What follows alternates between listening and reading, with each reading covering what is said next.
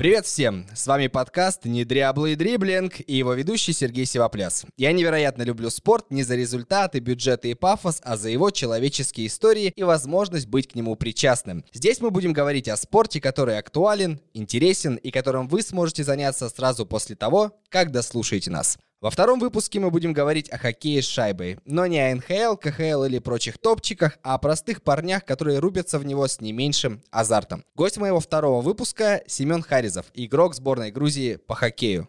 Когда в России говоришь слово «хоккей», то тут же думаешь о ледовых аренах, шайбе, Третьяке, Харламове, Овечкине, Дацюке и других культовых чуваках. Когда-нибудь мы с вами еще обязательно поговорим и про хоккей с мячом, и про хоккей на траве. Но сегодня хоккей с шайбой с необычного ракурса, с высоты грузинских гор.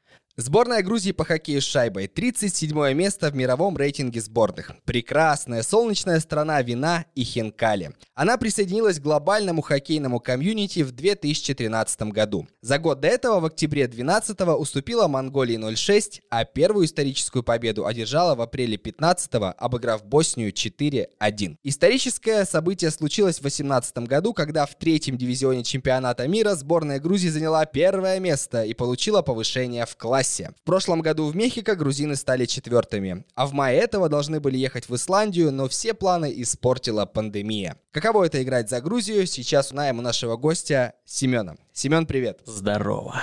Перед тем, как мы заговорим о хоккее и всех его прелестях, расскажи, чем ты занимаешься вообще в жизни и сколько времени занимает хоккей в твоей жизни? Ну, хоккей занимает у меня большую часть моей жизни. Вот, то есть я сколько, с пяти лет им занимаюсь. Но в силу определенных жизненных обстоятельств он не является делом номер один у меня сейчас. То есть я работаю и параллельно занимаюсь хоккеем. Уже не так профессионально, как раньше. То есть это конкретно сборная. А работаю я пиарщиком, работаю с музыкантами музыкантами, работаю на ТНТ пиар-отделе, ну и как-то вот в этом направлении двигаюсь. Насколько вообще такая супер творческая работа коррелируется с брутальным, мощным спортом, пускай и не на самом высоком уровне? Вообще, в принципе, то, что пиар у меня получился, вот так вот в моей жизни случился, это, можно сказать, было случайно отчасти, потому что я учился в универе, тогда уже я понимал, что, ну, типа, я с хоккеем попробую, но учитывая реалии нашего российского спорта, я понимал, что нужно иметь план отхода. Соответственно, я учился в институте, в строительном вузе, и работал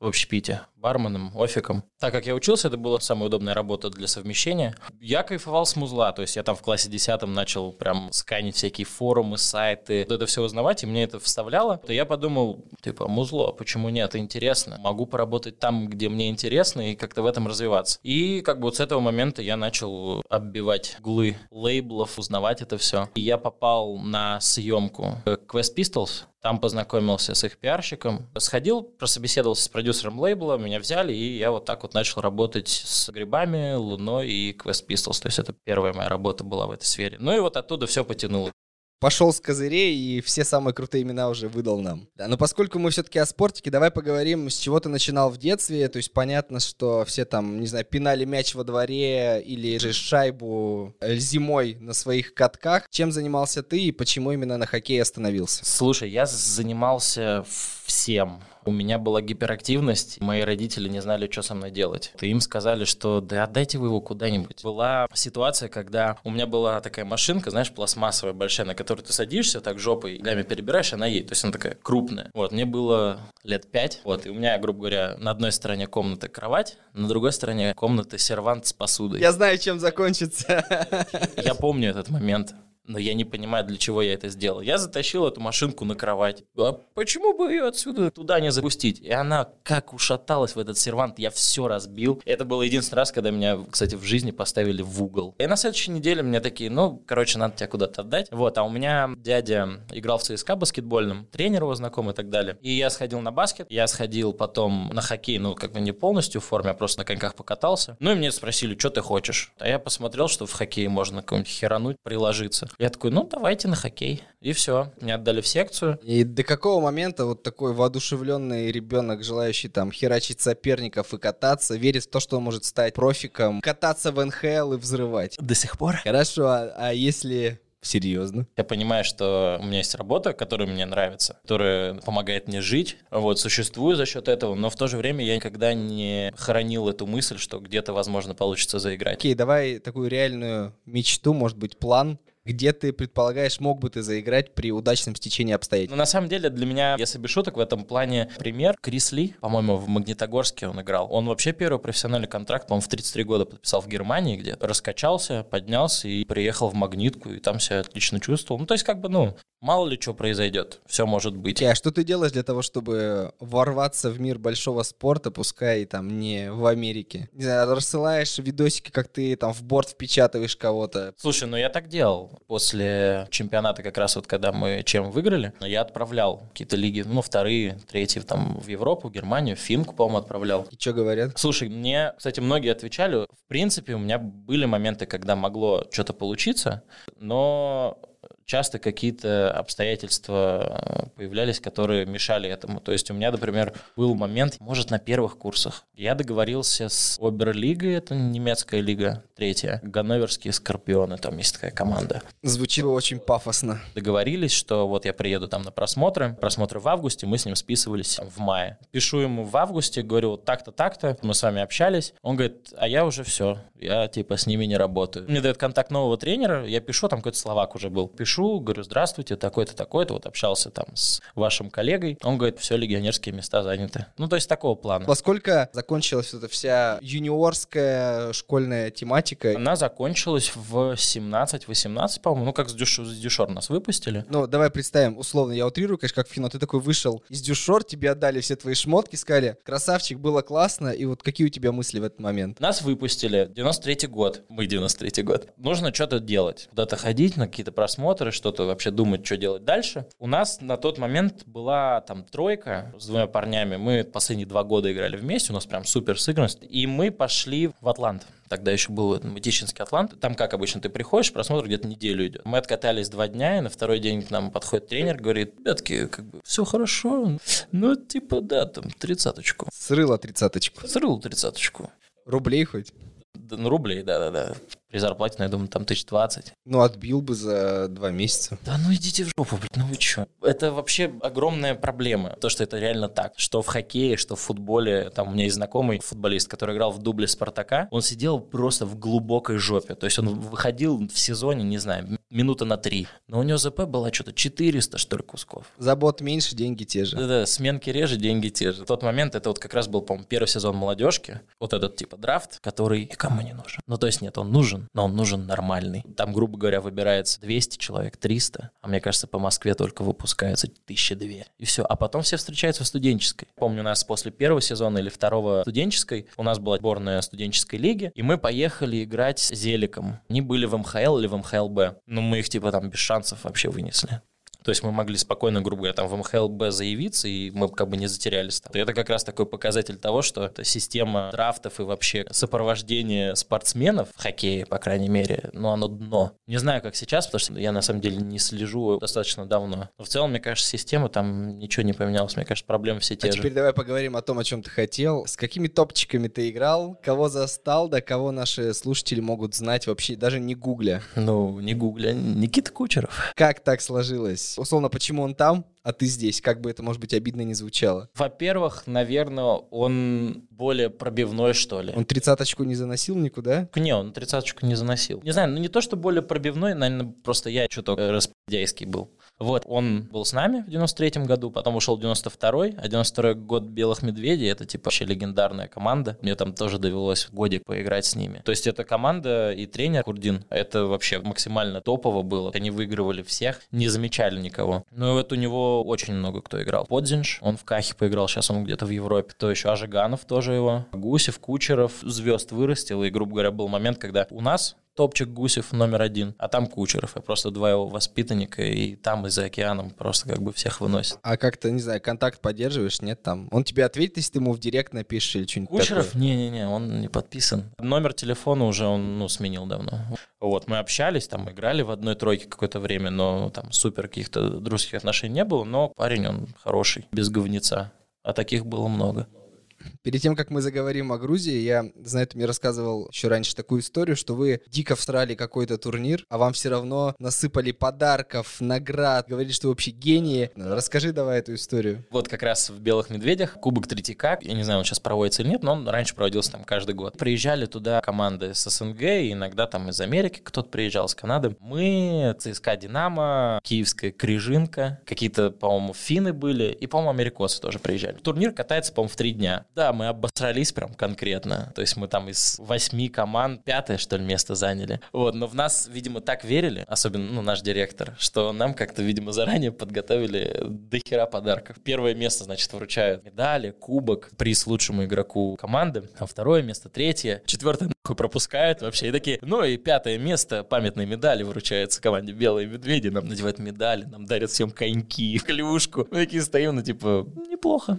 А стрёмно не было, что осрался и получил все вот это? Да я нормально сыграл. Команда-то налажала. Ну это да. Да всем похеру было. Нам потом еще дали просто купоны Макдональдса на бесплатный Биг Тейсти и колу, набор. Я бы коньки э, не взял, а купоны взял. Да, можно было обменять у кого-то. Типа, блин, на тебе коньки вторых, дай купонов. Окей, предлагаю перейти к сборной Грузии, ради которой, собственно, я тебя и позвал, если честно. Как в твоей жизни в жизни пацана, который играл в Москве и с Кучеровым, и в студенческой лиге, появилась сборная Грузии по хоккею с шайбой. Где вообще тепло, горы, вино, а шайбой не пахнет. Как все получилось? Сборная Грузии позвала тренировать моего детского коуча, Панасева Дмитрия Анатольевича. Большой привет. Позвали его тренировать сборную, и как бы вот ниточка сошлась. Он тебя набирает, говорит, Семчик, подъезжай, есть Да, тут подъезжай, варики». есть дело. Поступило такое предложение, то есть нас натурализовать. Нам сделали гражданство. Мы, честно, отсидели трансфер свой, потому что когда ты меняешь гражданство, ты какое-то время должен быть не заигран за другие сборные, и еще ты должен просидеть, по-моему, год. И в Грузии в том числе, и плюс вообще как бы не играть нигде, это трансфер называется, там какие-то вот, ну, такие моменты. Мы это все, честно, отсидели, прождали, было тяжело. А почему нельзя в грузинском чемпике играть? Ты же хочешь быть честью их хоккейной страны. Почему мы играем? Курянский мимино. Как поэтично звучит, а? Ну вот как так и получилось. И все. И вот мы отсидели, поехали в Кейптаун, и там прям все хорошо прошло у нас. Подожди, не начинай про Кейптаун. Ты мне скажи, не в укор, не в обиду, конечно, тебе, но почему именно ты, почему именно те типы и вот вас в сборную Грузии? Ну, понимаешь, что сборной Грузии нужно было усиление, можно же было смотреть максимально широко, там, не знаю, брать тех же, да хоть американцев, хоть кого, которые там не проходят в свою сборную. Тут, я думаю, как бы тренер определяющую роль в этом плане сыграл, потому что ну, он знает, кто мы, что мы, что мы можем, что не можем. Брать канадцев и так далее можно. Дорого. Даже не то, что дорого, ну как бы русских-то проще, все-таки братский народ. Грузины тоже такой у них менталитет интересно специфичный, как бы там такой история с братством и вот всей, всей этой темы, она как бы важна. Вот, мне кажется, это тоже такой фактор немаловажный. Поэтому американцы и канадцы, ну, мне кажется, не совсем бы подошло. Грузинский чемпик, какой он вообще? Насколько там дворовой уровень, не знаю, любительский? Оцени. Слушай, он был дворовым. Вообще, в принципе, грузинский хоккей, он стоит на энтузиастах. Там пацаны, все мужики, они горят этим спортом. И как бы они все это время там что-то пытались сделать, но как-то так основательно у них вот получилось в 2013 году. То есть, когда мы только первый раз туда скатались, там прям, да, двор. Просто еще проблема катков. Да, где играть? Вокруг горы, море. Да, то есть там, по-моему, было два их. Один в Тбилиси, но и то он, знаешь, вот как вот этот стол круглый. То есть он не полноценная коробка. И в Батуми. Но в Батуми он тоже как бы не идеальный. Но после того, как мы выиграли, как бы обратили на нас внимание, вот, выделили какой-то бюджет, и сейчас там строится уже полноценный каток вот на месте Батумского. И, соответственно, чемпионат. То есть мы когда приехали, это прям двор-двор. Со временем привлекали внимание к этому спорту. Там появились секции, реально, которых раньше не было. Люди начали отводить детей э, на хоккей. Но ты застал расцвет грузинского хоккея. Но он сейчас в процессе. У нас у парня из команды, не помню, родственник, мелкий парень, вот он, грубо говоря, там у нас на глазах растет, да, там уже сколько, 4 года. Ну, то есть видно его прогресс, то есть он катается, ему нравится. Мы, когда, я помню, возвращались с чемпионата из Кейптауна, который выиграли, у нас была пересадка в Дохе, по-моему. Мы спорт листаем,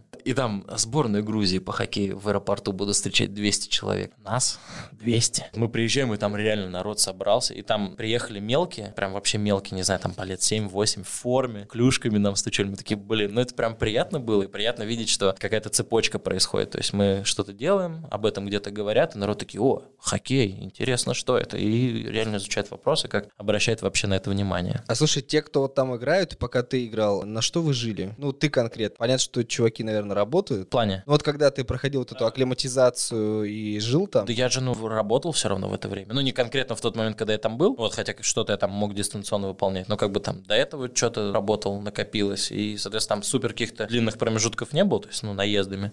Вот, как-то так. сколько времени в году ты проводишь со сборной и вообще как у вас устроен график, календарь совместной жизни? Ну смотри, у нас, по сути, один важный самый турнир. Это чемпионат мира, который проходит каждый год в апреле. Есть еще олимпийская квалификация, она не скоро. Сколько времени в году? Ну у нас, значит, вот чемпионат, он идет две недели. Перед чемпионатом у нас всегда сборы, тоже двухнедельные, ну там плюс-минус. Они обычно в Грузии проходили, но, допустим, когда у нас последний чемпионат был в Мексике, у нас сборы были в Америке, чтобы акклиматизация, часовые пояса, вот эта вся херня. На местный чемпионат мы ездим периодически на игры, и еще у нас иногда бывает, там руководство может организовать какой-нибудь турнир в Дубаях. Мы ездим туда иногда на турнир. Звучит как курорт на самом деле. Я понимаю, что вы там трените и играете, но... Да, мы треним играем, такой типа двухдневный, трехдневный. Приезжают ветераны российские, Гуськовы и так далее. Впечатывал кого-нибудь в борт из них? О, слушай, да не, у меня после истории из детства, когда я в «Динамо» занимался какое-то время, и Овечкин, он же когда приезжает, не знаю, как сейчас опять-таки, но раньше он все время катался на «Динамо» с мелкими какими И вот он катается с нами пи***ками, а нам, не знаю, ну, уже, наверное, не мелкие, но и не лбы, ну, не знаю, лет по 13, по 14. И он, значит, катается, мы делаем, по-моему, один в один, и там защитник такой, типа, ща, Овечкин, еба, смотрите. Овечкин выкатывается на него, он его ловит прям на жопу, так что прям овца просто, ну, прям переворачивает, то есть чуть ли не мельницу он ему делает. Он такой подъезжает обратно в клуб, видели, как я его ебал? Подъезжает Овечкин сзади, такой, типа, слышь, если ты меня еще раз так пизнешь, я тебя в раздевалке уебу. И он такой, он просто Простите. такой... э, Да, он же, он если травмируется, там какие-то штрафы, или он, по-моему, зарплату не будет получать. Ну, то есть там как бы в бабках, если что, он будет терять очень жестко. Да, там мы, знаешь, у которых там 15 рублей на пиццу в школе, мы уже считаем себя миллионеры. Поэтому как-то, ну, блин, и потом все-таки это любительские. То есть как бы там тоже дедушек-то... Бывает наоборот, они бесятся, потому что, ну, мы там носимся, там, не знаю, тот же Буре на выставочном матче каком-то играли, он до сих пор носится. Ракета. Ну, реально ракета, он как херанул все. Вот, хотя там уже такой, он прям уже такой плотненький, но все равно. Вот, и тут тоже как бы они в какой-то момент, когда они понимают, что там где-то проигрывают или еще что-то, они начинают беситься, и вот эта спортивная злость у них появляется, у них, видимо, такие флешбеки Вьетнама из старых типа матчей, и они могут Гуки реально, повсюду. да, да, они могут тебя просто типа щемануть жестко. Есть те, которые вообще, ну прям у них крышак сносит, они могут там по ногам тебя херануть, ну то есть так прям грязь. Краги скидываешь и погнали. Да, да, да, да, да. Ну, блядь, знаешь, там перед каким-то Коваленко там особо краги не скинешь, он просто тебя вот так вот вобьет, и все. Давай о том, как ты вообще поддерживаешь свою хоккейную форму, тонус, где играешь, пока живешь и работаешь в Москве и ждешь следующего чемпионата мира в апреле. Который, надеюсь, состоится. Да все просто. Зальчик периодически. Особенно, если есть с кем сходить, то прям изи. Когда один, ненавижу просто. Прям одище. Там вот есть кореш у меня, швец. Привет тебе. Тот самый швец, баскетболист. Не, это, это другой. Это Вань Швецов, он мужчина. Вот, если с кем-то в зальчик, это прям отлично. Вот лед, то есть у меня есть постоянный. Я недавно переехал, э, и у меня каток через дорогу. Понял вот это счастье пацанов, которые жили через дорогу в детско-юношеской школе, которые просто там выходили за 15 минут до начала тренировки, ну, там, до, до сбора. И я сейчас вот это испытываю, когда просто встал, сходил спокойно, ни на машине, никуда не ехать. Плюс просто там знакомые или мужички какие-то зовут где-то поиграть. Ну, короче, какая есть возможность, любая возможность, я как бы пользуюсь и пытаюсь как бы побольше кататься. Но то, что вот у меня рядом с домом каток, у меня получается где-то 4, 4 раза в неделю. С утра я перед работкой иду, катаюсь и это в тонусе себя держу. А ночная хоккейная что-нибудь такое? Слушай, я в ночной играл за несколько команд, и в РТХЛ тоже. Вот, сейчас просто это, ну, нужно искать, потому что те команды, с кем я катался, они одни перешли в дивизион, где я не могу играть, потому что я типа спортшкольник, и плюс, по-моему, я по возрасту еще, я еще слишком молодой.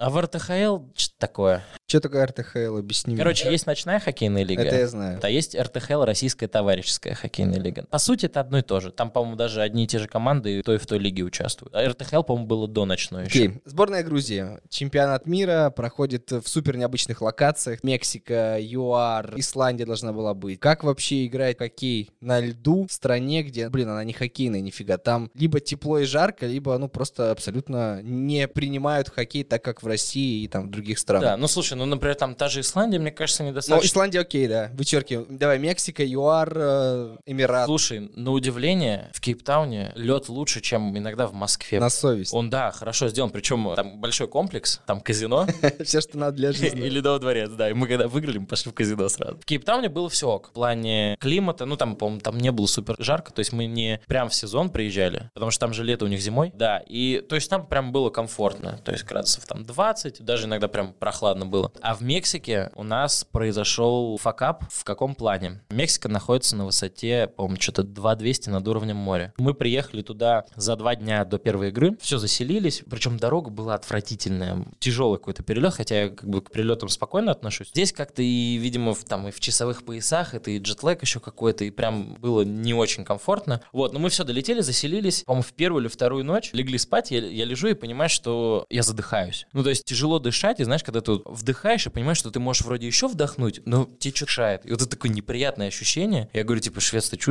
Он такой, да нет, говорит, вроде нормально. Я такой думаю, ну, главное не сдохнуть, да, сейчас во сне. Все, значит, первая игра у нас с Кореей. Мы выходим на игру. Первый период вообще выносим просто без шансов их. Все идет по плану. Играем четко там по позициям. Короче, тренер доволен. Середина второго периода, бац, и у всех встают ноги. Ну, то есть все останавливаются, у всех вата. Ты выходишь на лед, 10 секунд, и все, ты выдохся. То есть обычно там в идеале это должно быть там 40 секунд, и ты на смену бежишь. А тут выходим, реально два движения ногой сделал, и все, ты без сил. И мы такие, что такое? Нам начали накидывать они, то есть там 4-2, 4-3, 4-4, 5-4, 6-4, мы твою мать, что за херня? А мы еще смотрим на их лавку, и они постоянно с маской кислородной какой-то. Мы такие думаем, ну, может, плохо там кому-то, может, еще, ну, какая-то, не знаю, там, не знаю, астма у кого-нибудь или не знаю. Ну и все, и мы всасываем эту игру, хотя у нас было две первых игры как раз вот с командами, которые мы должны были обыгрывать, и тем самым задачу на чемпионат выполнять. То есть у нас была задача изначально закрепиться. Вот, потому что там до нас, по-моему, лет 7 никто не оставался на второй год, типа, в дивизионе, а слетали обратно в третий. Проигрываем э, этот матч, и мы не понимаем, типа, что за херня. А потом выясняется, что из-за того, что на высоте находится город 2200, у корейцев и как бы организаторы чемпионата, они предусмотрели кислородные баллоны. Но то ли у нас кто-то э, в менеджменте сборной не глядел за этим, то ли, в принципе, организаторы не, решили об этом не говорить, думая, что, ну, наверное, попросят, мы дадим. Вот. Мы узнали об этом только вот на второй матч. И как бы первый мы просто бегали, охеревали. И, то есть вот, ну, такие нюансы, они прям очень иногда сильно влияют. Потому что, ну, по сути, эта игра была наша. То, по-моему, мы бы по результатам, по-моему, вторые были. Причем там очень круто сложился чемпионат в том плане, что ничего не было понятно до последнего тура. Не было понятно, кто слетит в третий дивизион и кто выиграет. У нас был последний матч с Израилем. Они как раз за первое место боролись. При раскладе, что если бы мы обыграли Израиль, Исландия обыграла бы Новую Зеландию, мы вообще могли идти первое место. Ну, то есть там вообще расколбас какой-то был. Учитывая, что у нас была задача закрепиться, мы ее уже выполнили после третьей игры, когда с исландцами играли, то есть там, по-моему, 6 очков. То есть два матча нужно выиграть, чтобы закрепиться. Мы выиграли, и все, уже нас ни- ничего не сковывало, и мы прям играли в свое удовольствие, можно сказать. То есть раскрепощенно очень. Смотри, в России есть такая штука, когда у тебя не топчик спорт, типа шайбы, футбола, баскетбола и прочего, есть такое понятие, если это олимпийский вид спорта, есть ставка. Ты, допустим, играешь в сборной по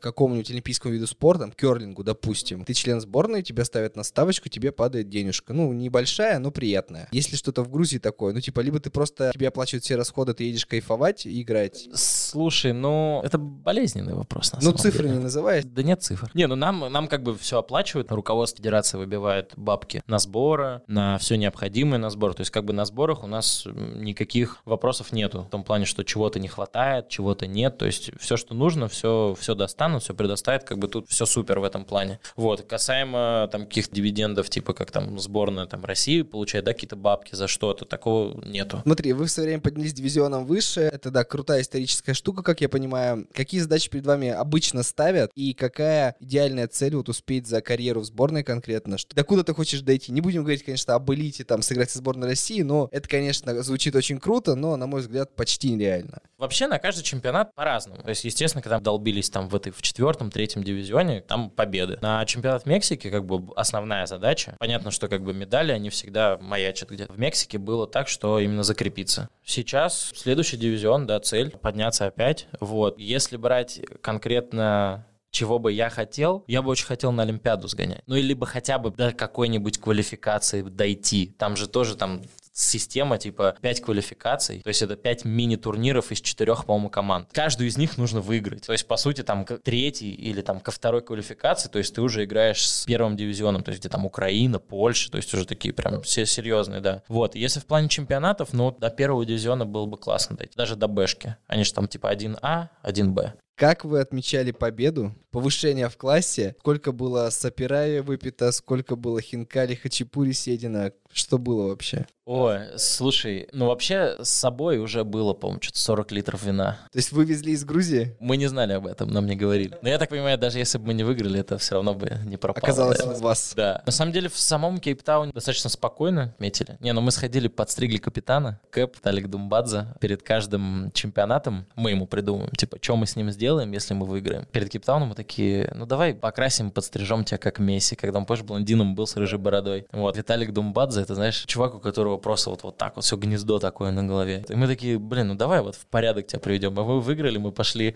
в местный кейптаунский барбершоп. Мы заходим туда, там везде какие-то барабаны, маски висят. Сидит негритянка на кассе с такими длинными ногтями розовыми, знаешь, прям как из кино. Мы, значит, видим мастера, а там барбер, тоже такой черный чувак в красном поло, в красных макасах с золотыми часами. Мы такие, ну, нам вот нужно вот так. Вот с этим сделать вот это. Он такой, ну, садитесь. Мы говорим, а сколько будет стоить? Он такой, типа, 400 рандов. А у нас вообще денег нет. У нас там вратарь Каха. Мы говорим, Ках, типа, давай за руководством. Ну, типа, такое событие, как бы, ну, деньги должны найтись. Он такой, да, сейчас иду. И идет, значит, возвращается с нашим equipment менеджером Гиви. Это вообще мировой мужик. Гиви, привет. Я не, ты вряд ли это послушаешь, но все равно. И, значит, Гиви приходит с чачей. Он говорит по-английски, но типа вот в грузинской манере. Начинает этому чуваку говорить, oh, my friend, If you give me discount, I give you this expensive handmade Georgian drink. Я как будто бы в GTA 4 попал, и Ника Белич со мной говорит.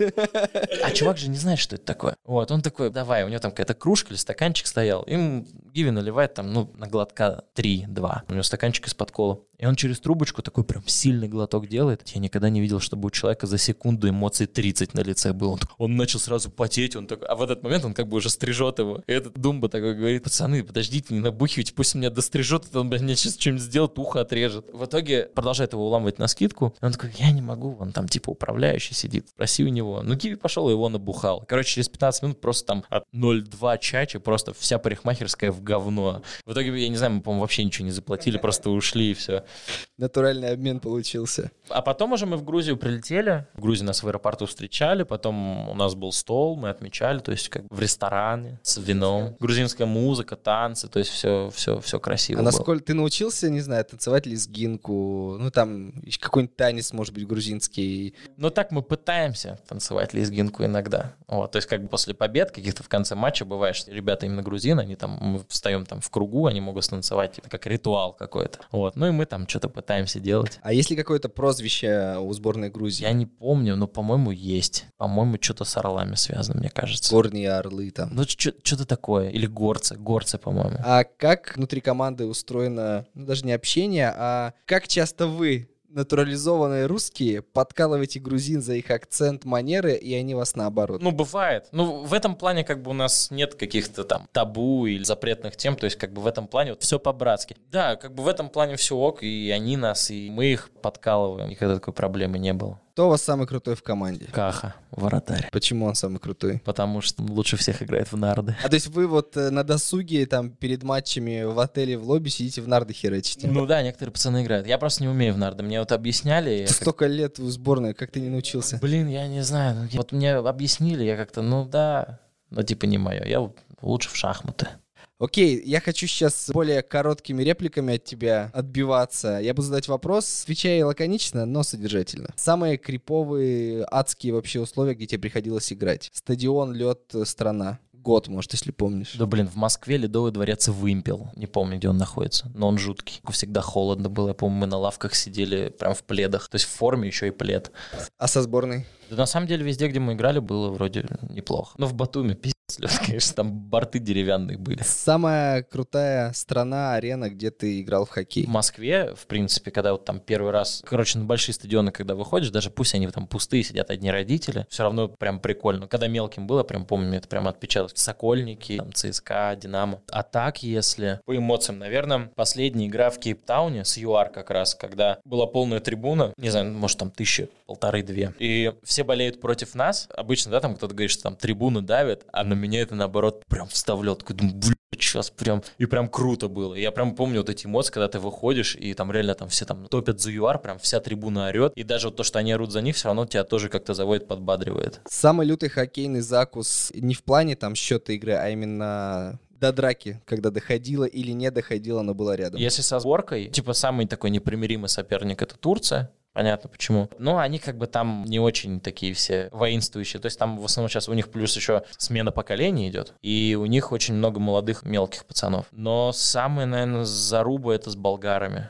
Почему? Болгары очень грязно играют. Мы как раз, когда был чемпионат в Кейптауне, у нас именно с болгарами была определяющая игра за первое место. Вот, мы их вот обыграли там, очень грязно играли, то есть меня там сломали. Атака в нашей зоне, я в защите играл. Все, значит, уезжают все уже в зону болгар, вот, а я один там остался у себя. И со мной еще один болгарин. И то есть, грубо говоря, все уехали туда, судьи тоже уехали, все. И я еду чуть впереди, панцирь на спине и шорты. Там есть как бы такая незащищенная зона, да, прям на пояснице. Он мне как ушатает туда прям вот с клюшки вот так вот. Но я загнулся, никто этого не видел, ничего не дали ударения. И вот они все время так, то есть они очень грязно играют. И вот с ними прям самые потные матчи, вот у нас, они, они сейчас вышли во второй дивизион, то есть следующий чемпионат, они будут с нами в дивизионе играть, и там прям заруба будет, да. Окей, как прийти в себя после выноса в 10 шайб, когда ты пустил 10 и больше? Да забить. Такое бывает. Это неприятно. Желание повесить, как говорят, коньки на гвоздь там не было? Да не, ну слушай, если ты взрослый, тебя не сосет батя, то... Вот когда ты мелкий, да, и когда ты едешь с игры в машине, ты в замкнутом пространстве, и ты никуда не деться от этого.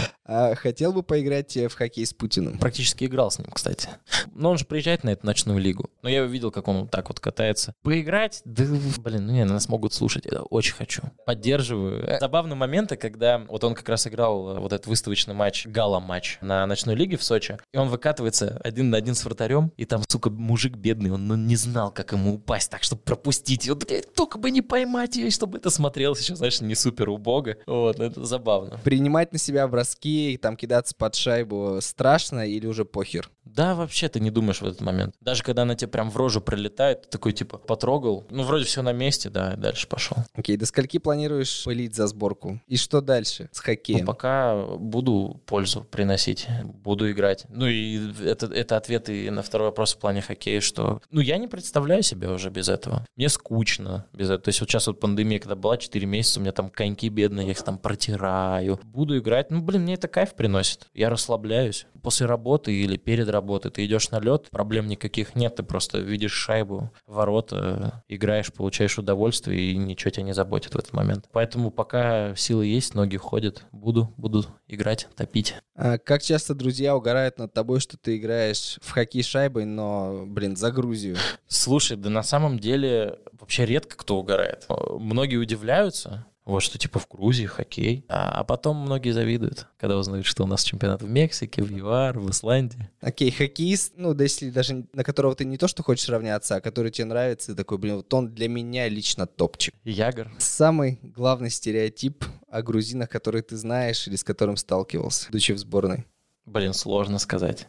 Ну, я могу сказать, чем мы меряемся, кто сколько хинкали может съесть. И ты сколько? Слушай, ну я где-то, ну, штучек 15 я могу. Кто больше всего у вас сколько? Горд у нас парень из Амира, он прям, прям грузинский богатырь. И мне, если не изменяет память, то что-то около 60. 60? На свадьбе, да, какой-то он рассказывал. Сумасшедший. Ты смотришь на него, ты веришь. Окей. Последний вопрос. Твоя хоккейная спортивная мечта? Хочу на Олимпиаду попасть. Всосать там пофигу, не всосать, отыграть, не отыграть. Даже нет, наверное, не так. Это тоже, но хочется выйти на какой-нибудь матч со сборкой, где будет прям полная трибуна, не знаю, тысяч 7-8, и большинство будет болеть за нас, и такие Грузия.